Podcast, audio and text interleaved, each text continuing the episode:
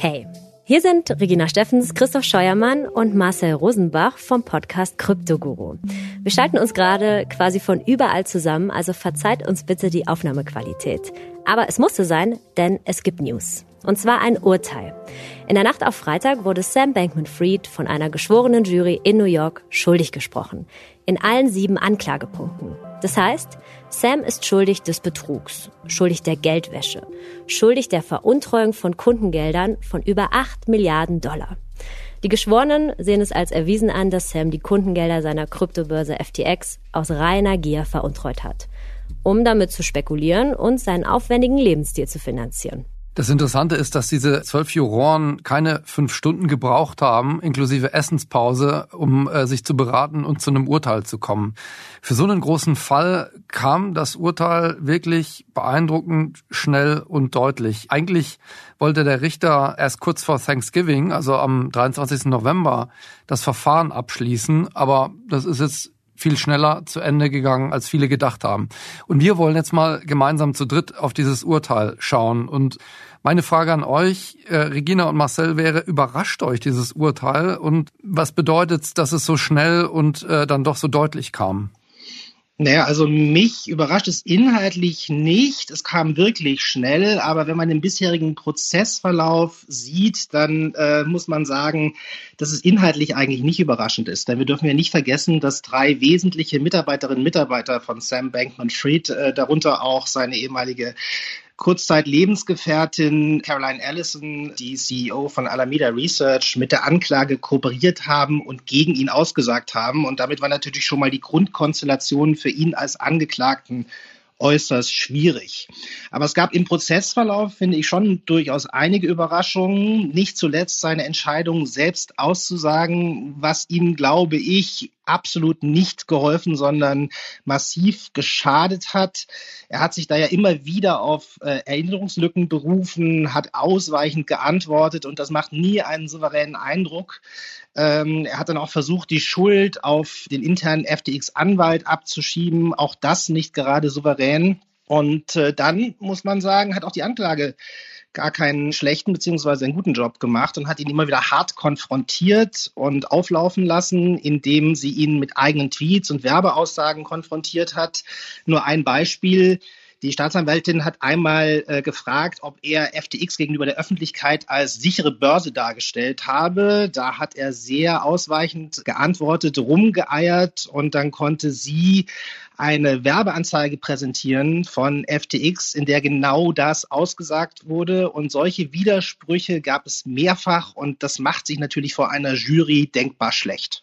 Was auch wirklich sehr auffällig an seinem, ich sag mal, unsouveränen Verhalten war, dass er ja mehrmals dem Richter geantwortet hat, ich kann mich nicht erinnern, ich habe irgendwie Erinnerungslücken und die Ankläger haben tatsächlich gezählt, dass er 140 Mal in den Tagen, in denen er ausgesagt hat, sich damit entschuldigt hat, eine Erinnerungslücke zu haben. Also er hat sich ja entschieden, während des Prozesses selber auszusagen und selber in den Zeugenstand zu treten.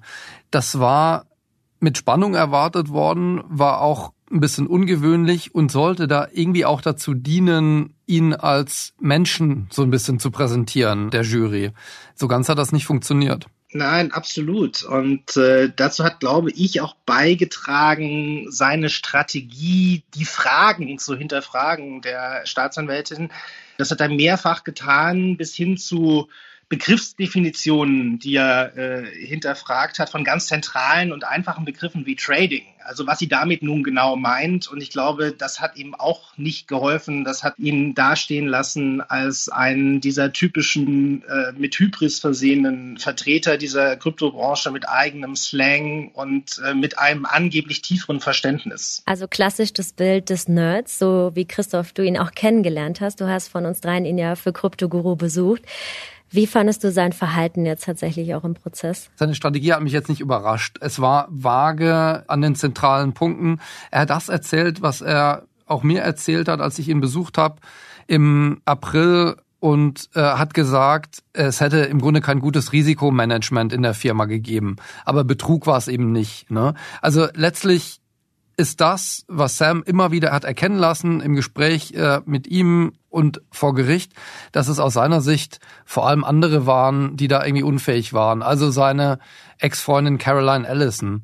Und das Problem an diesem Auftritt fand ich, genau wie die Schwierigkeit, wenn man ihn persönlich trifft, ist, dass er kaum Reue in seinen Aussagen erkennen lässt. Also dass man ja gar nicht irgendwie äh, bemerkt oder oder gar nicht versteht, dass er wirklich oder auch gar nicht sieht, ob er wirklich bereut, was er getan hat.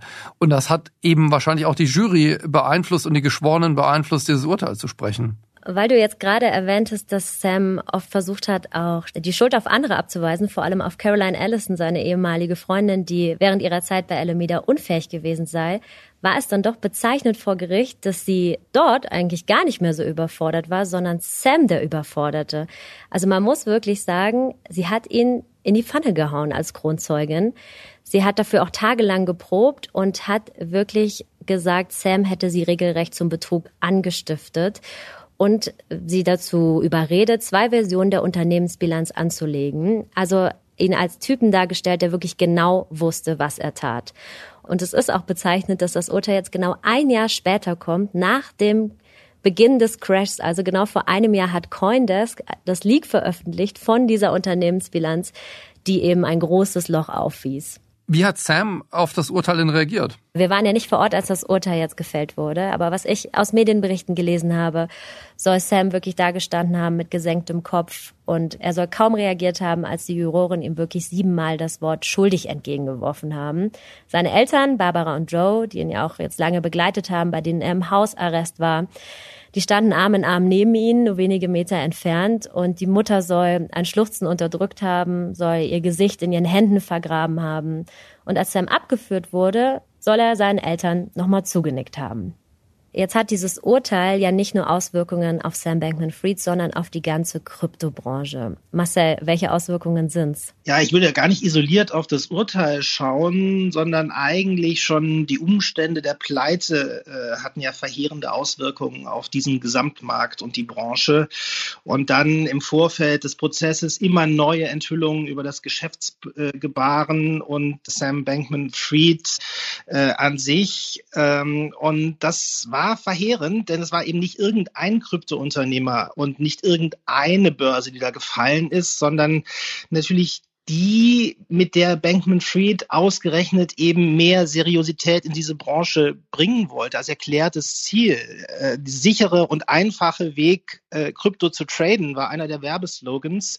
Und ähm, er hat durch seine Kontakte in Washington versucht, Reputationen aufzubauen. Und viele haben ihm genau das geglaubt und haben sich genau dadurch locken lassen, FTX-Kunden zu werden. Und insofern war die Fallhöhe natürlich besonders groß und so viel erschüttert dieser Fall jetzt auch mehr als nur diese Börse Alameda und auch äh, die Kundinnen und Kunden, sondern wirft ein schlechtes sehr schlechtes Licht auf die Gesamtbranche. Man muss aber auch sagen, dass jetzt nicht seit diesem Urteil erst Regulierungsbehörden genau drauf schauen, Ermittler, Staatsanwälte auf diese Branche blicken diese Branche ist ja jetzt nicht mehr so wie 2017, 18, als Sam da neu reinkam als Unternehmer, äh, komplett unreguliert, sondern äh, es wird immer mehr darauf geachtet, dass, äh, dass da ja, dass da irgendwie Mindeststandards gelten und die werden auch immer mehr durchgesetzt. Vielleicht noch nicht überall, aber es werden in einer Menge Länder äh, wird schon genau darauf geachtet, was diese Branche und einzelne Akteure machen. Absolut. Und natürlich äh, hat sozusagen der Fall und der Kollaps von FTX jetzt auch zusätzlichen Handlungsdruck erzeugt. Und tatsächlich hat ja die amerikanische Aufsichtsbehörde SEC mittlerweile äh, die beiden anderen großen Börsen Binance und äh, Coinbase äh, verklagt im Fahrwasser dieses Kollaps und muss da eigentlich auch öffentlich nicht mehr viel erklären, denn dafür haben Sam und Co. tatsächlich den Boden geschaffen für diesen neuen, deutlich härteren Kurs gegen äh, die Kryptobranche insgesamt. Und äh, vielleicht, wenn man über Auswirkungen spricht, muss man auch noch ein bisschen an die Opfer denken, mit denen wir im Zuge der Recherchen für diesen Podcast ja auch viel gesprochen haben, die werden das sicherlich mit Genugtuung sehen. Das entnehme ich den Gesprächen mit diversen Menschen, die bei FTX ihre Assets geparkt hatten oder mit ihnen gearbeitet haben dort äh, und Geld verloren haben. Man muss aber auch sagen, dass die Aussichten für diejenigen ihr Geld wiederzubekommen, zumindest in Teilen wiederzubekommen, gar nicht so schlecht stehen. Das ist eine andere Geschichte oder andere Geschichten. Da gibt es auch ganz interessante Entwicklungen. Zum Beispiel hat Sam ja nicht nur schlechte Business-Entscheidungen getroffen, er hat äh, unter anderem äh, eine erhebliche dreistellige Millionensumme investiert in ein AI-Startup, in das danach Amazon und jetzt ganz frisch Google nochmal zwei Milliarden investiert haben. Das heißt, die Bewertung dieses Startups ist immens gestiegen und damit möglicherweise auch die Aussichten der betroffenen Opfer, FTX-Opfer, doch große Teile ihrer Investments wiederzusehen. Und äh, ja, Christoph, wie sieht es eigentlich mit Sam Bankman-Fried persönlich aus? Du hast ihn ja getroffen. Was bedeutet dieses Urteil wohl für ihn persönlich? Äh, der Richter will das Strafmaß ja erst im März verkünden. Genau, also wir wissen noch nicht, äh, wie lange er in, in Knast muss. 10, 20, 30 Jahre sagen Rechtsexperten, alles ist möglich. Die Freunde, mit denen ich geredet habe, die sagen, er hält es nicht lange ohne Internet aus. Ähm, ein Familienfreund, den ich getroffen habe, in Palo Alto fürchtet sogar um Sams seelische Gesundheit, äh, falls er wirklich in Bundesgefängnis kommt, ohne Zugang zum Netz und auch irgendwie äh, vielleicht ja mit, mit sehr restriktiven Sicherheitsmaßnahmen.